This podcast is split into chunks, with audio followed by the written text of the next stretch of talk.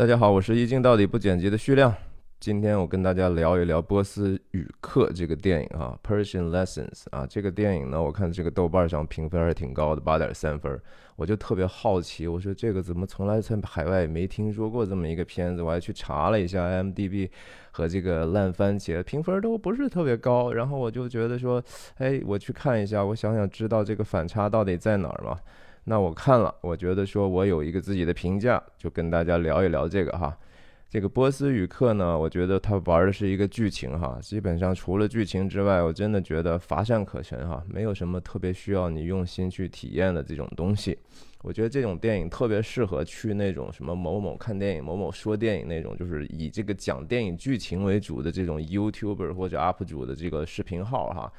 其实就是因为就是因为这个，其实他们讲，你听他们讲和他和自己看确实是差不太多，因为他除了剧情之外没什么事儿。然后说到这个，我也想说说这题外话哈。我觉得说这种，呃，某某说电影和看电影的这种替你讲这个电影故事的这种号呢。特别的多，然后特别的火爆哈，这个是一个中文圈我觉得特有的一个现象，我在真的没有见到其他语言的有这样的很多的这样的号特别受欢迎的。我还特意问了很多美国朋友，我我跟他们讲这个现象，他们觉得非常的诧异哈，就就是说不理解，说为什么你你你电影需要你自己去体会的一个挺好的体验，你你你为什么要听别人给你等于说吃过的东西，别人吃过，然后你再尝尝这个味道。但是这个话题其实蛮复杂，我觉得有机会可以专门聊聊这个现象。OK，那我就给大家看一下这个呀，波斯语系，这就是电影的海报哈。这电影其实设定特别的简单，它就是说戏剧冲突，它历史背景设在二战嘛。二战的时候，犹太人遭迫害嘛，那这个有一个犹太人，他就为了能活下去啊，他谎称自己是说他是个伊朗裔的啊，那刚好也有这样的一个机遇，他然后有一个。德德军的军官呢，他想学波斯语，然后他他他就为了说学习的目的哈，然后把把这个人给保护下来了，就这么一个简单的故事哈，基本上呃没有太多其他的元素。那这种设定其实非常非常的险哈，就是说因为主人公动，如果你搞不好就玩死了嘛，这个主人公也不会波斯语对吧？你你要露馅儿怎么办？那就是电影就是因为他要。兜着这个剧情悬念走呢，所以就表现出来一种特别刻意追求的这种 造作感哈。它其实是一个类型片儿，我觉得，所以它就是一个悬念片。然后这种东西就就是说借用借用这种大屠杀这种历史哈，然后包装了一个其实是悬念的东西。我觉得这个其实有一点点不是特别严肃的地方。还有人居然拿这个片子和这个《钢琴师》啊、《辛德勒名单》这样的二战题材的电影好电影比哈，我觉得就太离谱了哈。我觉得这个要比的话，也就能比一下美剧，还是那种比较老的那种美剧，比如说《越狱》啊这种东西哈，就是说它是完全是靠这个情节来去取胜的。那电影的拍法呢？它是一个上帝视角了哈，就是基本上想拍谁就拍谁，想让观众知道什么看什么就就就演什么，然后也没有所谓的 point of view。那主人公的目标也简单，非常简单，就是活命嘛。然后军官的反反角啊，就是 antagonist，就是说我要去想办法确保我学的是真的哈，别让我识破。那他有一些配角的设置哈，比如说这种低阶的士兵啊，各为了各自的小算盘，然后男盗女娼啊，这个，然后搞来搞去的，然后各自小算盘，反正就是有的人就想把他送走，弄死或者对吧？也有的人就是想邀功，然后想把他留下，还有一些其他的，比如说其他的劳改营的一些配角，然后就是，呃，总之就是设计这些配角呢，就是非常的。简单，他就是要为了制造这样的一种张力释放，来来来吸引你的兴趣。反正一会儿就威胁到主人公的安全了，一会儿又解除了他的危险了。但这样一个工具化这种角色的这种设定哈，使得所有的这种配角哈，我觉得都非常非常的，你就一下就看穿他的这个 他的行为非常容易预期，可以这么说吧？就他都缺乏每个角色都缺乏一个维度和这个深度哈。除了就是你能让。对对他们产生一种比较浅层的这种厌恶感或者是同情之外，哈，其实你很难感受到那种环境的复杂、时代的复杂，更别说人性的复杂了，哈。所以我就我就觉得说这些表面化的这些东西啊，反正不但即使就是这些表面化的东西，我觉得这影片做的也还不够好哈，也还不够有说服力。比如说这个军官，这个小凶残加小柔情的这种玻璃心军官，其实你有一点点像辛德勒那名单里头那个拉拉拉尔夫范恩斯范恩斯演那个集中营的军官哈，但是。那从角色的信服力上又又还是不够，我觉得不是因为演的不好，是这个剧情的这个拉扯实在是太太牵强了。然后他这个有时候我觉得也有一些真的是硬伤哈，因为你说主人公要造这个每一个单词嘛，因为他不懂，他就要造一套语言体系，然后就是平时靠生生硬生背就是硬背这种压瞎编哈也可以。然后他后来不是有一个矛盾，就是说他太多了一下需要让他好像做四十个词儿还是怎么样，他就。通过这个记这个劳改犯的这个名单的这种名册，然后就等于一一对应，自己找了本参考书吧，可以说。可是学语言又不是说只是学单词，对吧？而且你要说已经学了几千个单词的时候，你不可能不涉及到其他的，比如说语法呀、习惯用语啊、其他的语言后面的文化呀。这这个这个电影就简化的，就是说学语言就是学单词了。而且你说，如果一个人真有那么大的决心去学一门语言，而且他影片里交代他是真的很 serious 的，他他是要未来去那边去找找他亲人，然后开饭馆的呀。你你说，你你你再没有互联网，你没有其他的东西，你还不找一本其他的参考书，至少对吧？你德国也不至于说连一本波波斯语的书都参考书都没有吧？反正就是影片就是。为了兜这些漏洞，为了圆这些剧情，哈，就是说生生往出造啊。有时候造一个这种伊朗裔的这种，呃，英国的这种战俘出场啊，然后又让他其实被毫无道德支撑的，就是被杀害了，你知道吧？就是为了救这个女男主人公，所以这样的一些设置，我觉得反过来也伤害到这个。剧情想要，甚至说所谓的他的故事，我都觉得这不是个故事。说实话，我就觉得伤害到这个故事的这种寓意和合理性了，你知道。而且关键他吧，他这个一这种一根筋的这种剧情呢，其实它张力其实很难维持的，对不对啊？你想主角主角光环嘛，我们一旦确定就说啊这是主角，那那应该就不会死了吧？我们其实就放了一万个心了，你就剩下来就是说静静的看你编剧是怎么往下编就是了啊。特别在这种我觉得后后权力的游戏的时代啊，那个真的这样的剧情有点低估这个观众的智商了，我觉得。反正就是说，这种这种设计，我倒觉得说，也许他搞成喜剧的话，也许还更容易成功一点。就像当年那个意大利那个电影叫《Life Is Beautiful》吧，生活是美好的，还是什么？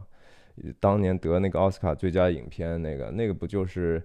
这个也是集中营的故事嘛？他是为大人为了就是说给孩子一个希望，就编出来说这个集中营其实是一个游戏场所嘛。而即使是那个电影哈，我觉得就是说，这是充分表现就是奥斯卡经常走眼的一个一个习惯哈。我真的觉得那个电影远远算不上一个经典好电影哈。然后啊，就不展开了吧。就是说，反正《波斯语课》这电影呢，反正我觉得从制制作上来讲呢，真的是拍的也是。正经八百那种大阵仗哈，好多好多这种群众演员特大大场景什么的，但是基本上我都觉得说很难给人的一些 情绪上的冲击。给大家分享几个剧照，你看这个是这个他们发发饭的时候，那也是主人公这个去去了解每一个人的特点特点，去去去造出来那些他们的相应的和名字相应的那些词的这些场景。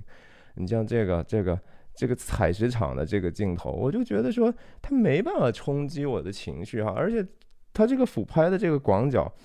还和这个在呃这个中转营里头其他的，你不觉得这这镜头特别特别的相似？然后就是好像这个摄影指导就是就喜欢这种略略微俯拍的，然后把人平均分布在这样的一个画面里头的这样的一个手法哈，非常的工整，但是。从某种程度上，我觉得真的是挺造作的。我真的是不太觉得说就是工整哈，其他的你说这好好吗？我哎呀，另说吧。反正我觉得这这风格比较学院派，就是说基本上教科书上让怎么拍就怎么拍，镜头该往前推就往前推，该该手持就手持，都是 exactly 就是教科书上说那些东西。布光也非常的精致吧，我倒觉得说画面感确实是挺有层次，普遍都非常有层次。但是就是，呃，布光的痕迹也蛮明显的。然后就是剪辑啊、表演啊，都是反正也没什么毛病。也我觉得主要是被剧情这个拖累了哈，甚至说这个影片这个内核的价值，等一下我会说说这个内核为什么是很差的一个内核。哎，总之就是，你不管技术上再好，你要是剧情就是你这个整个没有故事的话，你这个什么也救不了你哈，增加不了更深层的意义来，没没有必要去解读这些东西了。反正比如说，咱们说说一说这个影片的结尾吧。这结尾我觉得说非常非常大的一个败笔哈，也是非常非常经不起推敲的。比如说，先说那个军官哈，这个当然他最后很显然嘛，就是恶有恶报的一个简单的一个结局哈。他说了一口没人懂的怪话嘛，然后在这个边检的地方被盟军给摁下来了，对吧？这就是太特别的朴素。OK，这个也还行吧，就是不没有惊喜表演也挺浮夸的，但是也 OK。但男主角这个哈，就是说在最后就是让告诉观众说啊，他造了这个两千八百四十个词儿嘛，然后这个对应的是那个被烧掉那个名册上那些被屠杀了的这些二两千八百四十个人嘛。这个啊，这个想法，这个概念哈，我觉得其实你你要想一想，也好像挺诗意的哈。我觉得这个肯定放在纸面上看起来真的挺有吸引力的，可能好像也觉得行得通。我甚至相信哈，我甚至猜测哈。我觉得制片团队和投资的这些人肯定是被这个想法给吸引了，就说：“哎，这个这这好哎，这好像特别的特别的诗意，然后特别的呃电影化。”那他们最最终，我觉得花了这么大资源来，很可能是因为觉得说：“哇，这就是这个影片的良心啊，这就是这个影片的机锋啊，这就是那个巨大的那个戏核啊，是吧？”但是其实我觉得，真正这个想法被这个影像影像化出来的时候啊，我觉得可能一方面是因为导演手法的问题吧，但另一方面我还是觉得是价值的问题，还是因为他硬做的这个剧情啊，整段这个戏我觉得都垮掉了。我给大家分享分享这个这场景，你看，这就是他最后在在这个主人公这个在电影里头哈，最后深情的这个把这个一连串名字哎。按照一定的节律去往出念哈，然后就是说，在场的这些盟军的人哈就被惊呆了哈，惊当时就震惊了。然后，但是我呢看这段的时候，反而我就站在一个他们这些旁观者的角度上，我觉得说我替他们就说挺捏把汗的啊，我说。你们不也是？你们不是刚认识主人公吗？对吧？你又不像说我们已经看了，呃，七七六七八十分钟了，对吧？你你不应该对他的话半信半疑吗？你不应该和那个德德国军官一样吗？你是你不需要去验证一下这些东西吗？虽然说我的意思知我知道你的意思，说这些事儿已经没法验证了，因为那些名册已经被烧了。可是就是说这个时候。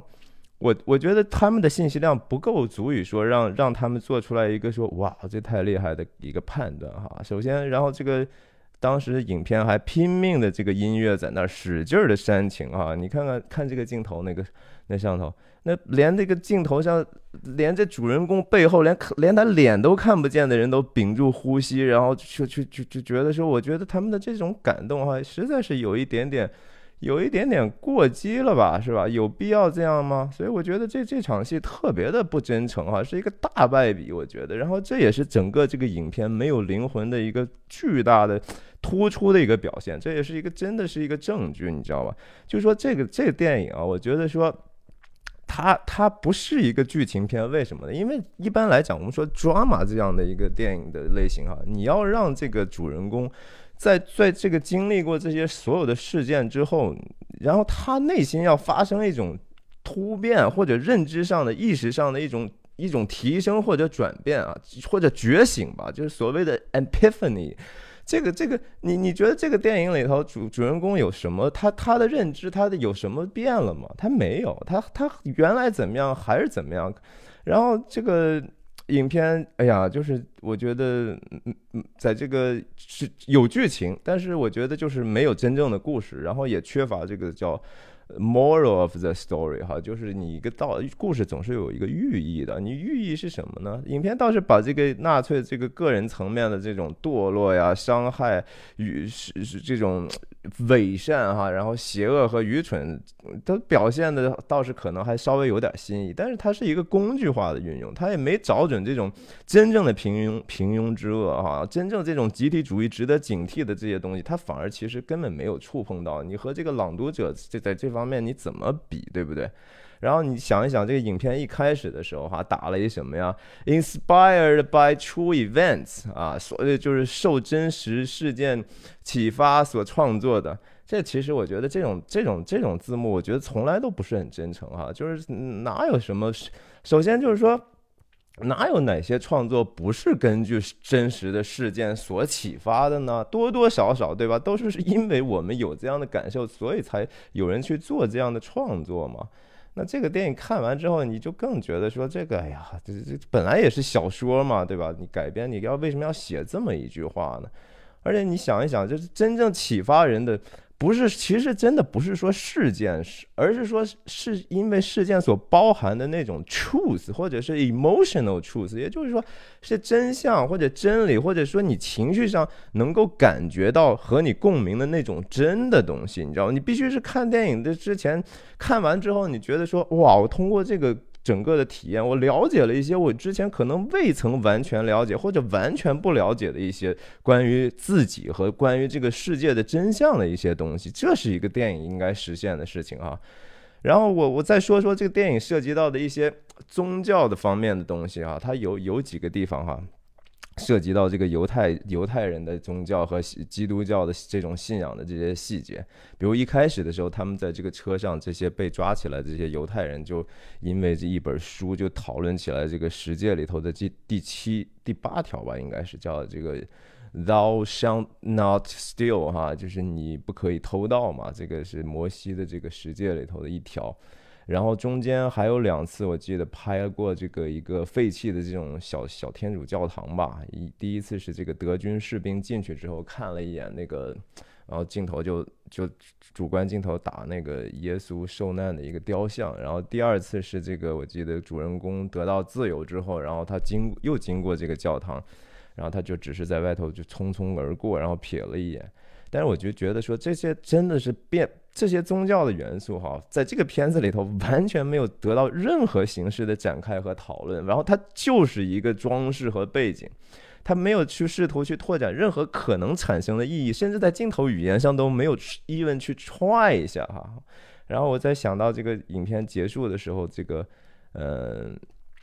不是结束的时候，而是说影片有两次哈，两次快结束的时候。有两次是这个起伏是从这个主人公身上起的，然后洛夫就最后就是镜头就往上摇，摇到这个天空或者空境。一次我记得摇到林山山林里头，然后就停在这个还没有镜头都没有完全停下就直接剪掉了。然后最后就是那个那个镜头，主人公往镜头往往前走，然后在这个铁道上，这个这个镜头是和这个影片的一开始作为首尾呼应的嘛，然后也是最后。最后就摇到天空上的空镜，呃，给大家看一下这个镜，这个可能说起来还挺抽象。呀，这这就是这这个镜头之前之前的起伏是是这个主人公在雪地上走，然后呜一下镜头摇上去，摇到一个空空的林子上，然后最后结尾的时候，他和开始的时候其实一样嘛，他在这个林中的这个火车道在往往往镜头这边走，然后镜头逐渐上摇。摇到这样的一个一个空境去，然后这这什么意思呢？对吧？这个其实我我的解读哈，我的解读就是说，他想表现的实际上是一个怎么说了？呃，就是上帝的缺席，或者是说对上帝的这种不公平的这种疑问啊，不是说这个。不是说这个主题不可以讨论啊，这个主题其实是一个永恒的主题，而且应该讨论。我觉得，但是他这个手法啊，实在是非常的表面化和幼稚。我觉得最终他他 只是简单到摇上去，摇到空镜啊，它你想 literally 就是指向一个虚无哈，没有更多的东西了，没有任何其他的思考了，就是说呀，maybe 一切都是都是虚空的嘛。其实这个就是说，这是创作者我觉得对自身人性缺乏反省的一个表现哈。我就说一说这个事情，我就说到就是说全球大家都知道有很多这种二战的这种大屠杀纪念馆哈。很多地方都有，纽约啊，其他的欧洲也有很多地方有。这些地方呢，当然大部分都是犹太人出钱做的嘛。这但但是它的表面上，至少人家这些场馆给你的一种感觉是，它不是为了让人仇恨的，对吧？它不是说啊，记住啊，就是这帮孙子干的这种坏事儿。它不是为了说惩戒或者是报复某一些民族哈。而不是说，哎呀，要永永永远铭记，要这个不能忘记仇恨，不是的，他是他要做什么？他至少试图是要提醒，表面上提醒，就是说每一个人哈，你也可以是这样的人，OK，你也可以这样邪恶的，在一定的环境下哈，只要那个环境允许，你也是可以成为施暴者的，你也可以是帮凶的，你也可以甚至是杀人犯的，OK，我觉得，然后他有时候也会用。极少数的英雄英雄的故事啊，其实流传下来英雄故事并不是那么多。极少数的英雄故事，其实当然这是一种希望，就是激励激励你吧，激励我们每一个人吧。就说是这事儿特别特别难，要不叫英雄呢，对吧？英雄这事情特别特别的难，但是还是有希望的。我们是有希望成为一个英雄的，但是呢，英雄之所以能成为英雄啊，可不是因为说记性好和聪明哈。那这就就像这个影片里，我觉得他他是不是个英雄？我我我觉得 maybe 大家可以自己问一下。所谓英雄，他是要有一个对真相，他愿意捍卫和追寻真相的勇气的，这是英雄。那我觉得说《波斯语课》这个电影呢，其实缺乏的就是在这个维度上的一个思考，它缺乏这样的一个认知的一个核心啊，它没有给观众。有机会回归到这个个人的层面，去去思考这样的问题，没有让人有机会去反思我们内心我们自己可能的不堪，然后就把这样的一个很沉重的历史哈，感觉就是加了一个滤镜哈，这个滤镜让人就是说看起来确实呀眼前一亮，但是呢，我觉得它还是就和生活中的滤我们手机这样的滤镜一样，它终究是降低了这个原图的和真相的这个分辨率。这就是我对这个影片的这个批评哈，我相信就说我这个批评是蛮尖锐的。那我有批评别人创作的自由，我相信我的这篇评论我也 open 给其他的人去批评，所以您也有批评我这个批评的自由。我是一镜到底不剪辑的徐亮啊，请订阅我的频道，把我的视频分享给你所爱的人，谢谢。